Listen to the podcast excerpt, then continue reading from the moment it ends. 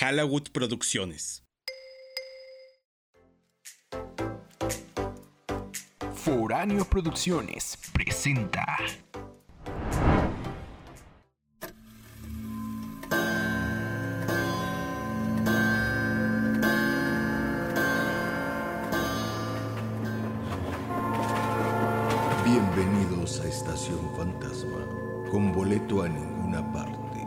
Les recordamos que no necesitan equipaje.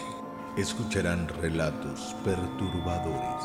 Estación Fantasma. Bienvenidos a bordo. Arrancamos.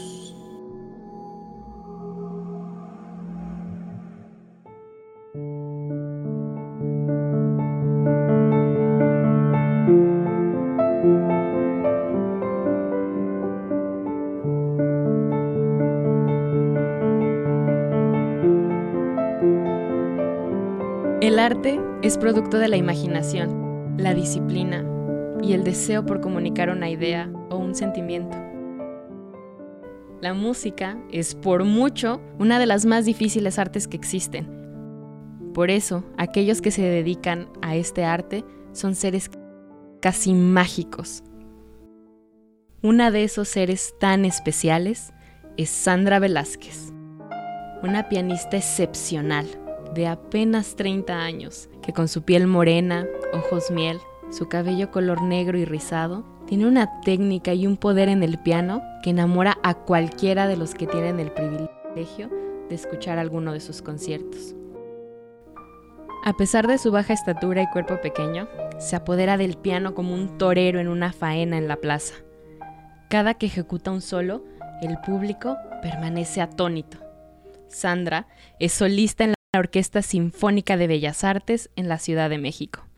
Martes y jueves es acompañante en las clases de ballet de los estudiantes de danza clásica en la Escuela Nacional de Danza. Ella es una prodigio, una chica elegante que siempre viste de negro y usa un collar de perlas que le regaló su abuela. A pesar de ello, ella no es sociable, le es complicado hacer amistades. Como todo músico, pasa horas ensayando en su casa. Sandra vive en una enorme casa porfiriana en la colonia Roma, que sus padres le heredaron en vida ahora que ellos, ya ancianos, se han retirado a vivir en la playa, por lo que ella vive sola en la enorme casa. El sótano tiene un piano de cola marca Petrov y ha insonorizado todo el lugar para que pueda pasar horas ensayando sin temer que sus vecinos se quejen por el ruido. Lunes, miércoles y viernes, desde muy temprano, llega a la sala de ensayos con la orquesta. Esos días trabaja con sus compañeros músicos. Después regresa a su casa sola para seguir ensayando lo que se estudió ese día para el concierto del fin de semana. Los martes y jueves llega muy temprano a la escuela de danza, donde acompaña a la clase de ballet. En esa clase son 20 chicas, ningún hombre. Sandra acompaña con su música los movimientos y ejecuciones dancísticas de las alumnas. Al terminar, regresa a su casa en una camioneta subblanca. Ella todas las noches ensaya sus piezas, pero tiene un problema. Cada que se equivoca en la ejecución, el coraje y la rabia se apoderan de ella. Se golpea la cara y llora por la frustración de no poder alcanzar la perfección que su música exige. En cada golpe de autodesprecio están años de férrea disciplina, de maestros y padres estrictos. Sandra no tolera el error, ni siquiera en ella. Pasa la mayor parte del tiempo en su sótano ensayando. La vida de Sandra es muy solitaria. Cuando sale a la calle, apenas si levanta la mirada. Casi nunca saluda a nadie. En su mente solo hay acordes de piano y melodías nuevas que llegan para crear música. Después de cada concierto, toda la orquesta se reúne para celebrar, pero ella siempre recoge sus cosas y se va sin avisar.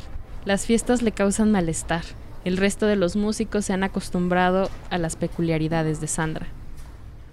Es el mes de enero y las fiestas de fin de año acaban de terminar, por lo que el frío está presente en la ciudad. Un martes por la mañana, Sandra llega al salón de danza. Todo es normal. La duela está limpia, los espejos no tienen ni una mancha. Sandra acomoda su banca, saca sus partituras de su maletín negro y las acomoda en el atril. La maestra, con sus mallas blancas y leotardo negro, se hace presente. Sandra la saluda. Después de una a una las alumnas van llegando. El salón huele spray para el cabello. Todas con mallas rosas y leotardo morado estiran, calientan, platican y ríen. Sandra espera a que la clase inicie. De pronto, cuando faltan 10 minutos para iniciar, un joven entra al salón. Es un chico de unos 20 años, el joven llega con una maleta negra. Inmediatamente se quita los jeans y su camiseta. Debajo trae unas mallas negras y una playera blanca. Se sienta en una banca y se coloca sus zapatillas de ballet negras. El chico comienza a estirar sus piernas. Sandra lo ve. No sabe quién es, pero continúa calentando sus manos para tocar el piano. Al faltar un par de minutos, la maestra dice, Queridas alumnas, quiero que le den la bienvenida a Carlos Gutiérrez. Estará con nosotros un par de semanas, ya que su maestro se ausentó del país y me ha pedido el favor de que entrenara con nosotras mientras su maestro regresa. Todas las alumnas se presentan y dan la bienvenida al joven. Sandra solo sonríe y lo saluda a lo lejos al bailarín. Las semanas pasan y en la mente y cuerpo de Sandra algo sucede. Poco a poco comienza a surgir una emoción por ir a la clase. Es Carlos. Él es el impulso que hace que Sandra despierte todos los martes y jueves con un ímpetu especial. Ella sabe que al llegar al salón de danza, él estará ahí. En el fondo, sabe que siente algo. En las clases, Sandra observa sus habilidades físicas, pero admira aún más su cuerpo tonificado. Sandra toca y todos bailan, pero por momentos en la mente de ella solo toca para él. Imagina que en la sala solo están ambos, creando una hermosa conjunción entre música y movimiento. Pero no se atreve a hablar con él. Solo un hola y un adiós es apenas lo que logra Sandra balbucear cuando está frente a él, mientras toma tímidamente el collar de diminutas perlas. Sandra sabe que se está enamorando y como todos, no sabe qué hacer. Ella lo desea, pero sabe que no sería correcto ya que es un alumno y mucho más joven, pero en el corazón la razón no manda.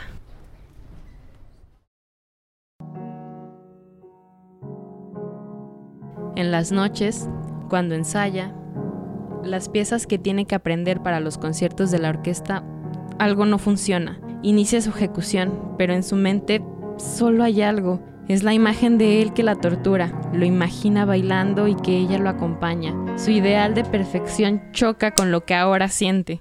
Falla y solo es culpa de ella, y cada que se equivoca, se golpea a sí misma, como lo ha hecho desde pequeña. Pero son tantas las veces que se equivoca que sus mejillas están rojas.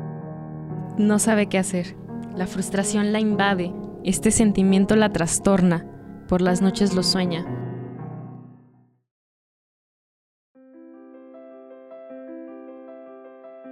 Una tarde, mientras practicaba una sonata de Sebastian Bach, los errores vuelven a aparecer.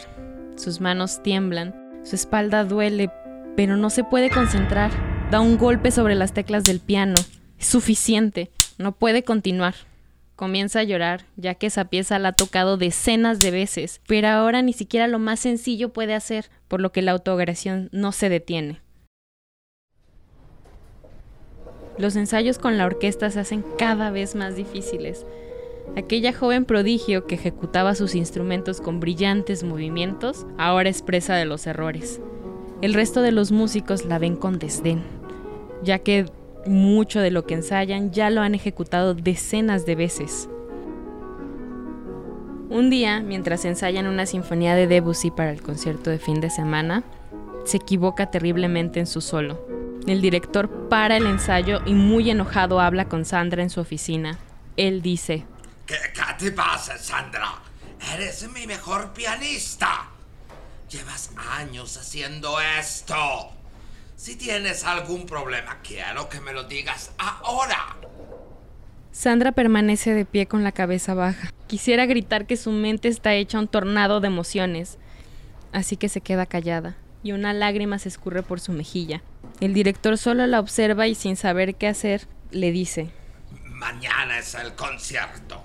Si tienes problemas y quieres un descanso, dime. Yo arreglaré que se te adelanten tus vacaciones. Sandra lo ve y con lágrimas contesta, no señor, no quiero vacaciones, solo estoy pasando por una etapa complicada, pero le prometo que mañana en el concierto todo saldrá bien. Por favor no me cambie. El director la observa, pero los años y el talento de Sandra lo hacen ceder.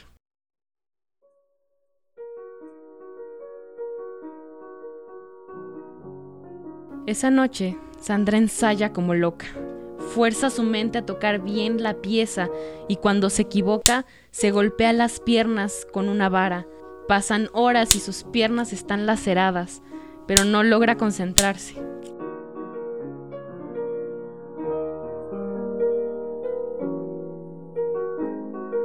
La sinfonía de Debussy inunda aquel sótano y en cada error un golpe hace sangrar sus muslos. El dolor se hace insoportable. Algunas gotas de sangre manchan la alfombra roja. Ella tiene que concentrarse pero no sabe cómo. Sentada frente a su piano, cubre su rostro con ambas manos. Imagina que el director la despedirá. Necesita tranquilizarse. Decide tomar un descanso. Al levantarse de la banca, sus piernas le arden aún más. Ella las observa y a su mente los recuerdos de sus maestros y director que exigen perfección se vienen a su mente. Ahí, sola en su sótano, está desesperada. Este deseo le estorba, la vuelve una mala artista. Decide acostarse sobre la alfombra.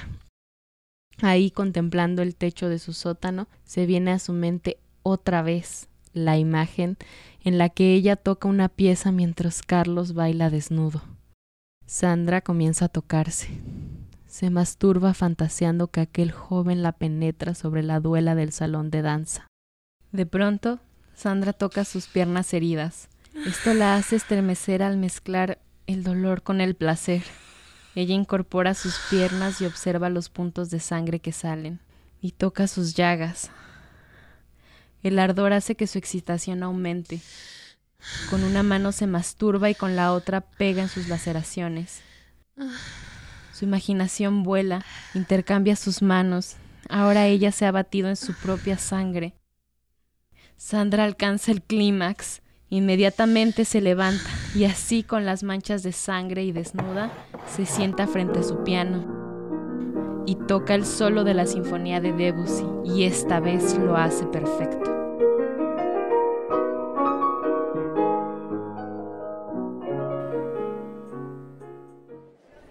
Es el día del concierto. Todos los músicos están nerviosos, no saben si Sandra podrá tocar bien. Ella llega con su vestido negro, un lindo peinado y perlas adornando su cuello. Ella no habla con nadie. El momento llegó. El concierto transcurre sin errores y es un éxito. El público aplaude en la sala. La pianista que era ha regresado.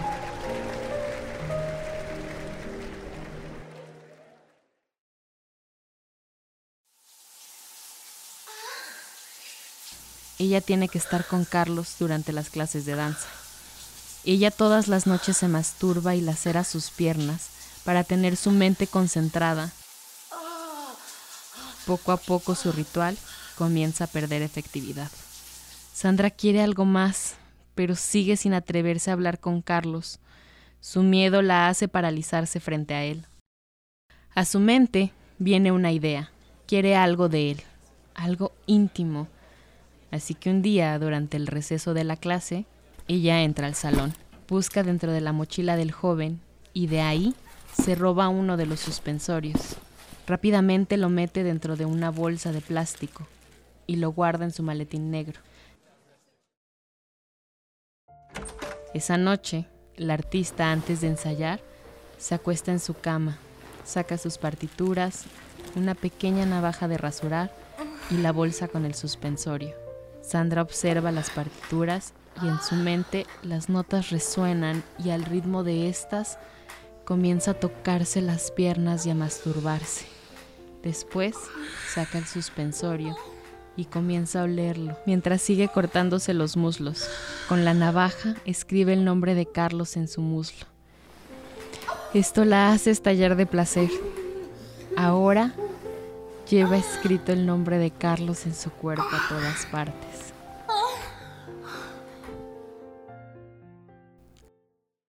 Los días pasan y su remedio a la ansiedad que le provoca a Carlos está perdiendo efecto. Lo desea, y Sandra sigue sin dirigirle una palabra a Carlos, pero cree que debe hacerlo. Es el mes de febrero y el invierno cae en la ciudad, y el Día del Amor se acerca. Sandra ve en el 14 de febrero la oportunidad para seducirlo. Le compra un obsequio. El plan de Sandra es bastante simple. Le dará el regalo y lo invitará a salir. El día llegó. Sandra usa una falda corta. Ella huele a perfume. Sus labios están pintados y sus largos chinos por primera vez están sueltos.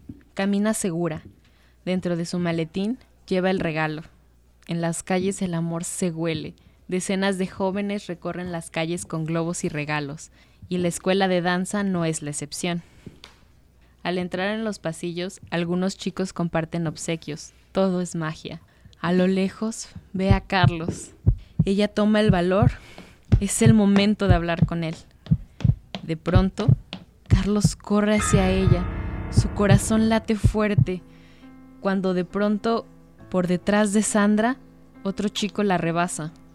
Carlos lo recibe con un beso apasionado. Sandra, que ha visto todo, ha sentido cómo su corazón se destruye, pero contiene su dolor.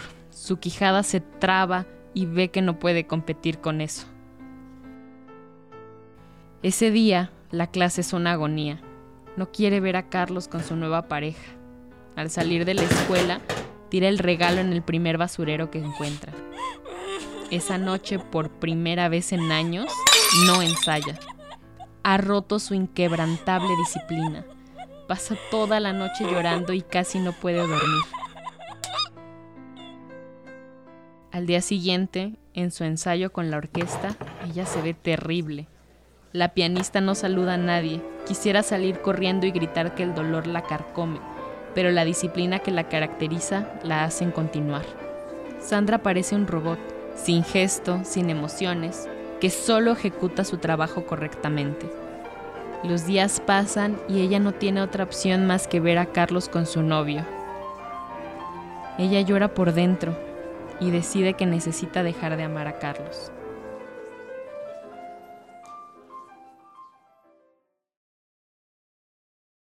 Por las noches ella ensaya en su sótano, y una vez más los errores se hacen presentes. No puede dejar de pensar en él. Ha perdido toda su concentración, no sabe qué hacer. No quiere que una vez más el director la regañe y la reemplacen. Eso sería algo que no podría soportar. Desea sacarlo de su mente y su corazón, pero las cicatrices en su muslo, que forman el nombre de Carlos, le recuerdan a cada momento su dolor. El mes de marzo llegó. Sandra sigue como un zombi. Su introversión está más presente, pero es funcional. Sandra ve cómo Carlos y su novio hacen una linda pareja, algo que ella jamás podrá hacer. Es como un veneno que la quema por dentro, que trata de seguir adelante.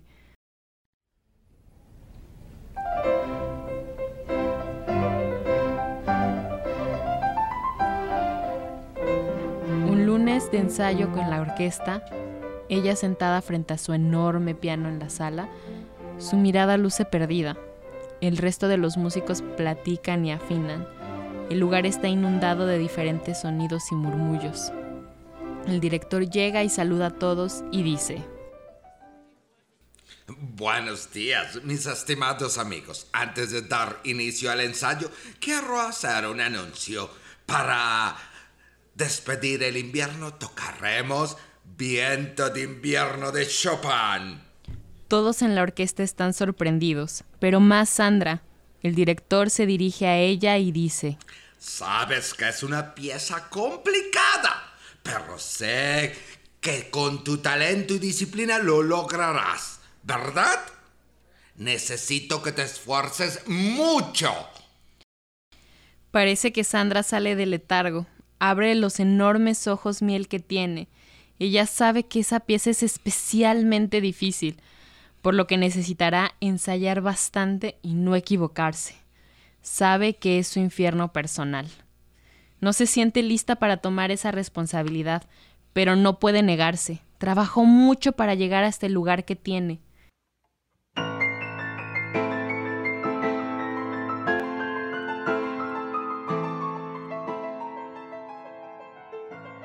Esa noche en su sótano practicaba la pieza, pero una y otra vez no puede. La frustración la consume.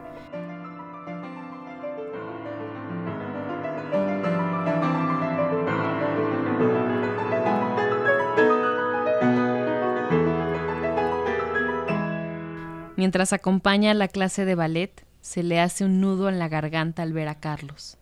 Lo tiene tan cerca y tan lejos a la vez. Una noche mientras se baña, admira la cicatriz de su pierna.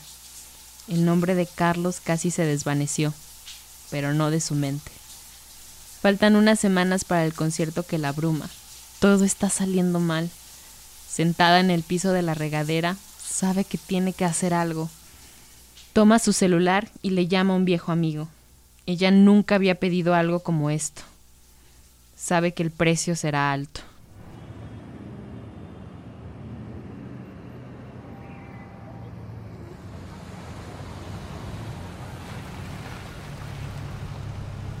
Al día siguiente, antes de llegar a la clase de ballet, Sandra detiene su camioneta frente a un mercado.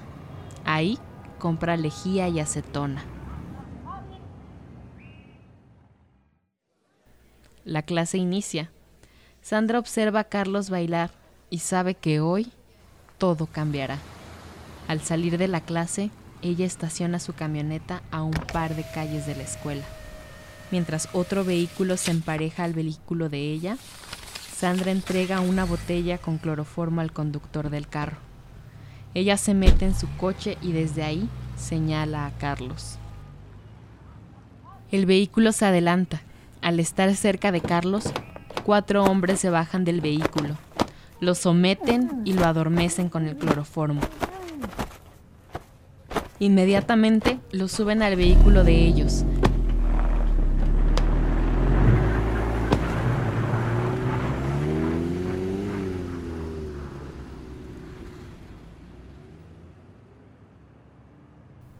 Tres cuadras más adelante, Sandra los alcanza. Ella abre su cajuela y los hombres lanzan a Carlos dentro de la camioneta de Sandra. Ella entrega un fajo de billetes y los vehículos se alejan el uno del otro.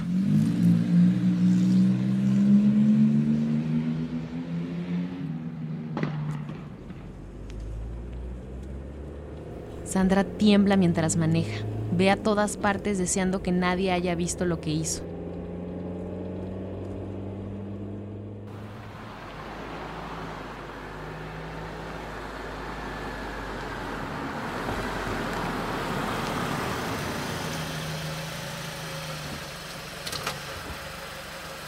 Al llegar a su casa, entra a la cochera, abre la cajuela, se da cuenta que ya no hay marcha atrás. Arrastrando, lo mete a su casa, lo baja por la escalera hacia su lugar de ensayos. Ahí con esfuerzo lo coloca sobre una mesa, lo observa. Al fin, su objeto amoroso le pertenece. Le acaricia el cabello y lo besa muy tímidamente. Carlos sigue desmayado. Ella lo desviste y con cuerdas lo amarra a la mesa. Después, ella toma un baño, se enfunda en uno de sus hermosos vestidos de concierto y se aplica el mejor de sus perfumes. Espera a que Carlos reaccione. Al cabo de una hora, Carlos comienza a recobrar el sentido. Poco a poco comienza a abrir sus ojos y sus sentidos son invadidos por las notas de un piano. Sus ojos se abren completamente y lo primero que ve es el techo de madera y las vigas que lo sostiene. Aún está aturdido. El sonido del piano continúa. Su respiración comienza a agitarse. No sabe dónde está. El frío recorre su cuerpo desnudo, así que intenta levantarse pero no puede. Cuerdas aprisionan sus extremidades. Su corazón late más fuerte. Con sus ojos busca el origen del sonido. Lo ve. Es un enorme piano Petrov, junto a una mesa con una vela roja y una botella de vino, pero no alcanza a divisar quién lo toca. ¡Eh! Suéltame. ¿Quién eres? ¿Por qué me haces esto? Nadie contesta. Sandra continúa tocando la pieza que tanto se le ha dificultado, pero ahora ya no comete errores. Carlos comienza a llorar e implora. Por favor, déjame ir. Yo no tengo dinero. Por favor. La música se detiene. Carlos ve cómo una mano de mujer toma la copa de vino. Sandra se levanta y lentamente camina hacia Carlos con una gran sonrisa. Sandra dice, Hola mi amor. Carlos se queda impactado al descubrir que su captora es la músico que acompaña su clase. Él dice, ¿Sandra? ¿Por qué haces esto? No entiendo, suéltame. Yo no te he hecho nada. Sandra sigue sin hablar. Lo observa. Toma un lienzo blanco que está sobre el piano. Se acerca a él y lo amordaza. Carlos intenta entender, pero es en vano. Sandra lo besa muy delicadamente. Ella toma la botella de vino y la comienza a derramar sobre el cuerpo desnudo del joven. Ella lame todo el cuerpo del bailarín. A pesar de todo esto, Carlos no tiene una erección. Está aterrado. No puede hacer nada. Ella, al ver el terror en los ojos de él, se excita más. Se quita su braga blanca de debajo de su vestido negro, y al ver que Carlos no está excitado, vuelve a tocar el piano.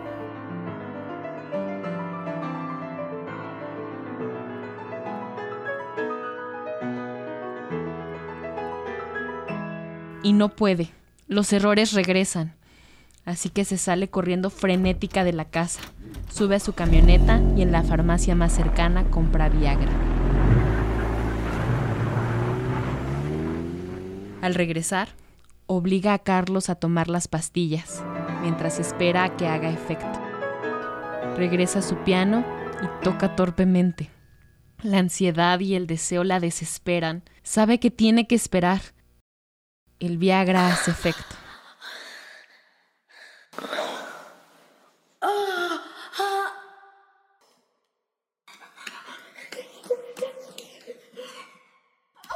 Ella se monta sobre Carlos, lo posee, alcanza la plenitud. Al terminar, se dirige a su piano y toca su pieza con maestría.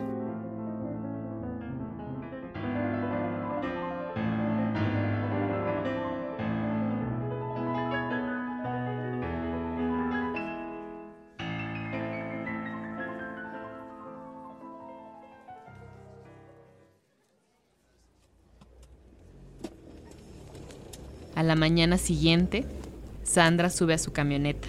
Se dirige a su ensayo de orquesta. Este día, ella saluda a todos. Un aura distinta la rodea.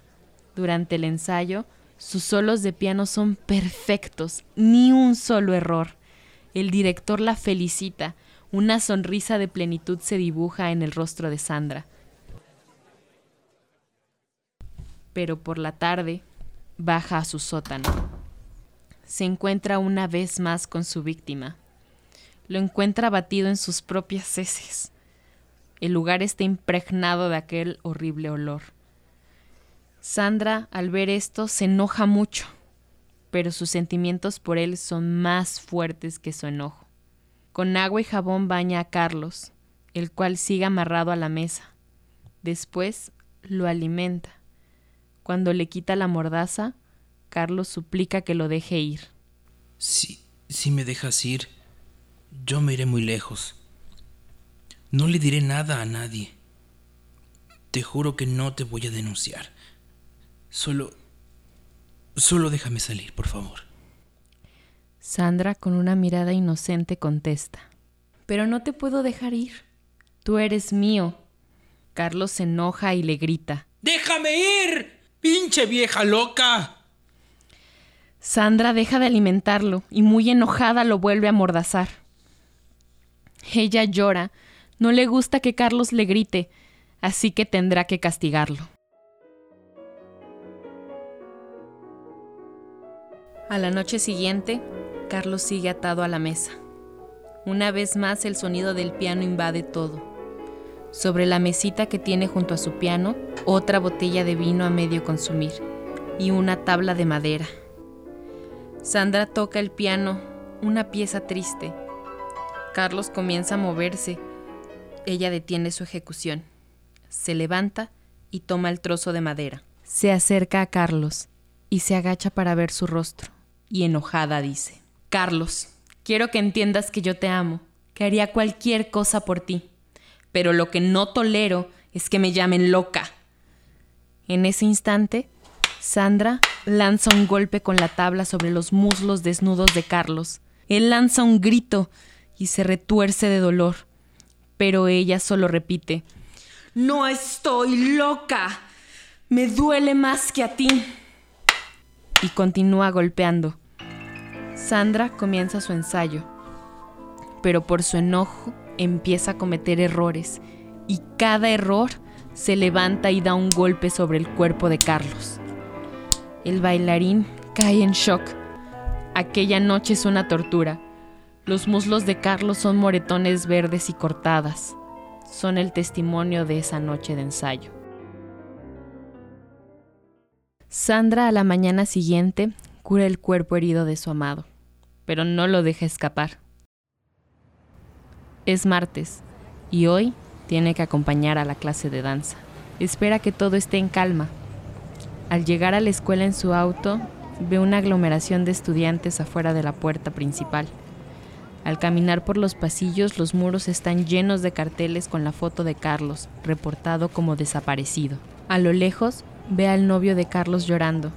Toda la escuela es un caos. Policías llegan e interrogan a muchos, pero ella mantiene la calma.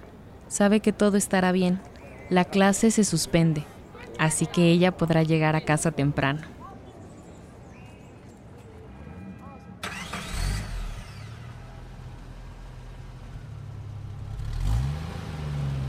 Sandra, muy emocionada, pasa por una sex shop.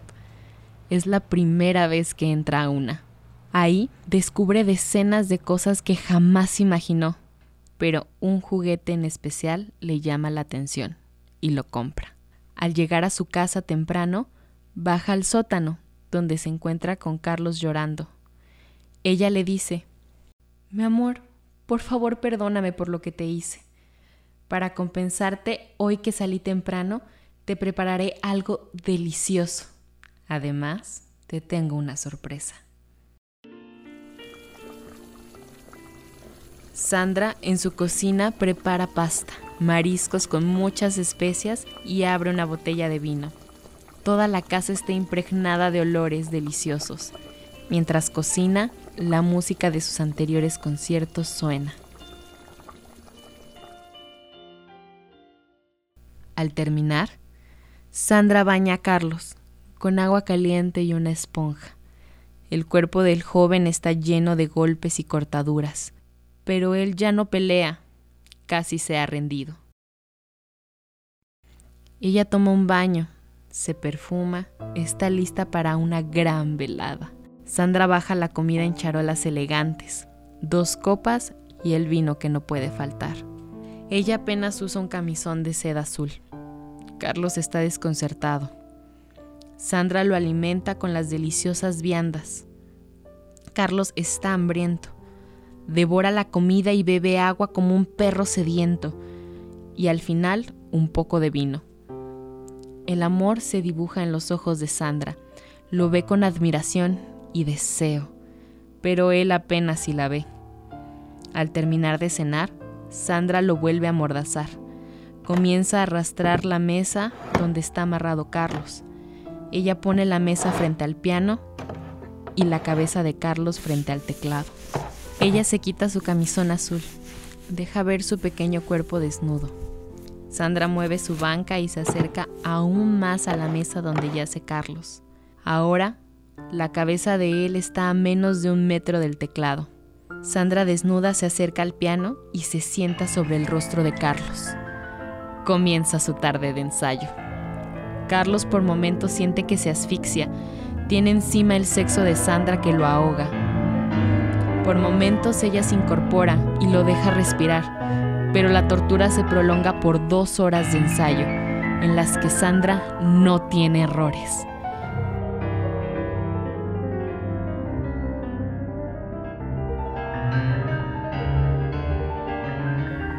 Su ensayo termina. Al fin, Carlos puede respirar. Ella lo ve y ríe. Es muy gracioso ver su cara roja de sufrimiento, llena de vellos púbicos. Sandra está muy contenta, ya que su ensayo salió muy bien. Se acerca al rostro de Carlos y dice, Te prometí una sorpresa y te la voy a dar. Inmediatamente lo vuelve a dormir con cloroformo. Al despertar, Carlos se da cuenta de que tiene amarradas juntas las manos, está hincado y puesto sobre un montón de cojines en el suelo, sus piernas separadas y amarradas, una al piano y otra a la mesa. No se puede mover, no ve a Sandra, trata de zafarse pero le es imposible. De pronto escucha unos pasos que se acercan. Es ella, está desnuda y trae puestas unas botas. Trae en las manos una caja.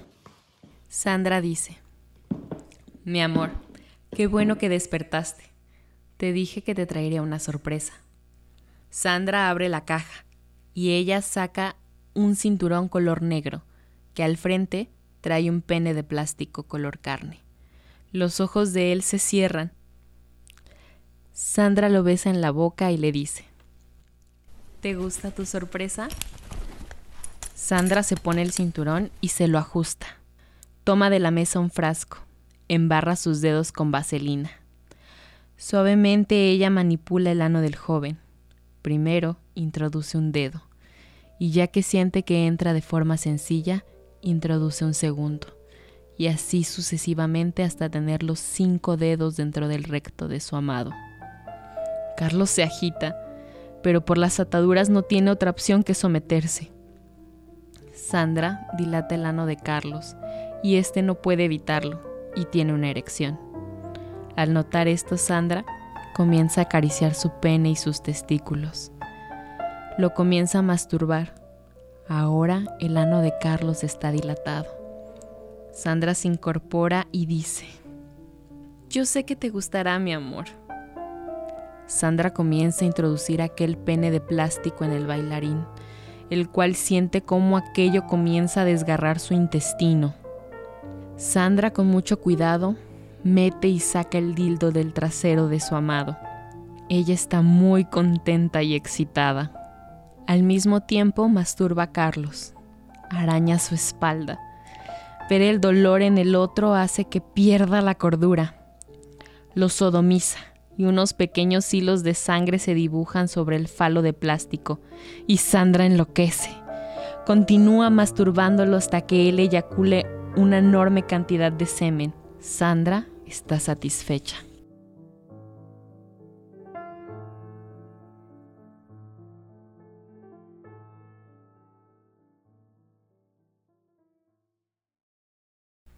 Los días pasan y en la escuela todos hablan de la desaparición de Carlos y Sandra actúa como si en realidad le importara.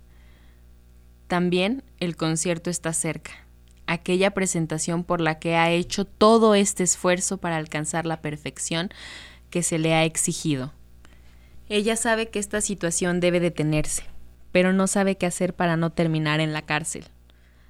Pero ahora no tiene tiempo para pensar en eso. El concierto es el fin de semana y aún tiene pequeños errores en los ensayos. Errores que no comete cuando ensaya en su casa cuando tortura a Carlos necesita idear algo. En el día medita. ¿Qué puede hacer para que Carlos esté presente en el concierto? Y eso hace que ella no se equivoque. Sabe que no puede llevar a Carlos, pero sí algo de él.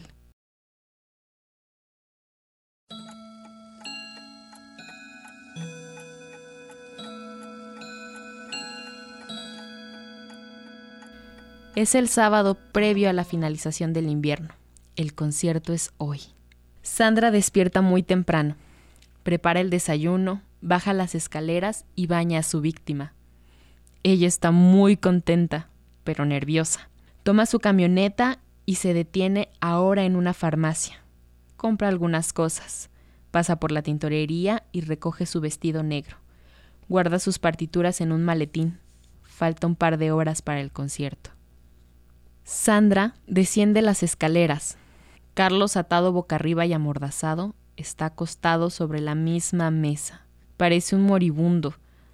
Al verla bajar, los ojos de Carlos son de miedo. Ella porta su vestido de gala negro, tacones, su cabello rizado y suelto cae sobre sus pequeños hombros, que dejan ver una parte de su espalda y sus perlas que rodean su cuello. Trae su maletín y una bolsa de papel, la coloca sobre el suelo cerca de Carlos. Ella lo ve y lo besa en la boca. De la bolsa de papel saca un sándwich y se lo da de comer. Él lo devora. Sandra, dentro del alimento, ha molido pastillas de Viagra.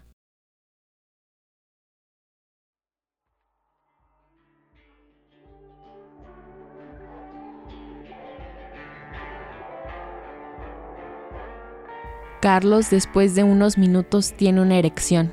Ella saca de la bolsa algo envuelto en plástico. Lo abre. Es un tubo de acero muy delgado y corto. Sandra comienza a masturbarlo. Carlos desea que todo pare, pero solo puede sentir las manos de Sandra que tocan su cuerpo. La erección de Carlos se prolonga. Sandra observa que Carlos está por eyacular, así que se detiene. El pene de Carlos está rojo e hinchado. En ese momento, Sandra toma el tubo de acero y comienza a introducirlo dentro de la uretra de Carlos. El dolor lo invade, se retuerce y para detenerlo ella lo golpea. Sandra sigue introduciendo el tubo dentro del pene. Casi está todo adentro. Ahora lo mete y saca. Al sacarlo, un pequeño hilo de semen se estira y ella sonríe. Sandra continúa la tortura. Al ver que la uretra está dilatada, comienza a desabrocharse su collar de perlas y mete una perla dentro del pene de Carlos. Una a una las perlas van introduciéndose y Carlos derrama lágrimas de dolor. Una vez que la mitad del collar está adentro, lo deja ahí.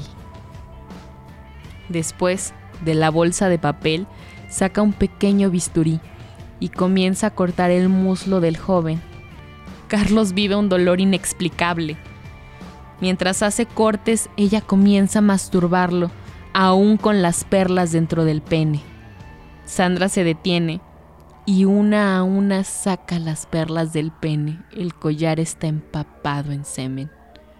Ahora lo voltea y comienza a encajar la otra mitad del collar. Ella sigue cortándose la piel del muslo y Carlos está a punto del desmayo. Sandra continúa masturbándolo. La pianista ha escrito su nombre sobre el muslo de su amado. Su pierna chorrea de sangre que mancha la alfombra. Sandra saca sus perlas de la uretra de Carlos. Las huele. Ella se las vuelve a poner. Carlos yace sobre aquella mesa con la pierna mutilada en la que se lee Sandra. Ella se levanta su vestido y descubre su pierna que está llena de cicatrices en las que tiene escrito el nombre de Carlos. Ella toma el bisturí y vuelve a abrir sus heridas. Toma la sangre de Carlos y la embarra sobre las heridas frescas de ella.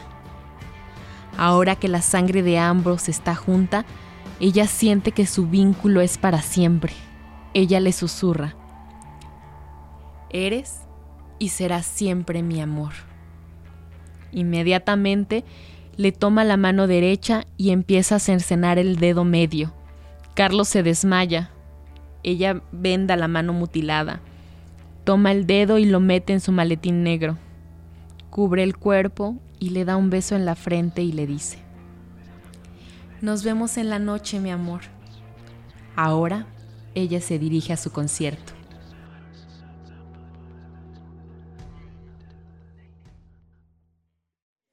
Una magia envuelve a Sandra.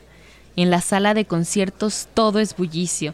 Las localidades están agotadas. Sandra en su camerino saca el dedo mutilado de Carlos y lo introduce dentro de su vagina. Ahora ella está lista. Se prepara para ingresar al escenario. Frente a ella, la orquesta y el director. Ella está feliz. Con su mano suavemente frota su muslo herido y juega con sus perlas. Ella sabe que parte de su amado la acompaña. El director con su batuta da la bienvenida a Sandra. Ella entra entre centenares de aplausos, con gran altivez.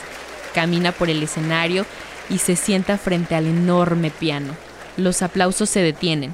El director da la indicación y el concierto arranca. Sandra ejecuta de forma magistral sus solos. Con una gran sonrisa, sabe que ha alcanzado la perfección que tanto buscaba. Y así, concierto a concierto, Sandra lleva distintas partes del cuerpo de Carlos dentro de ella.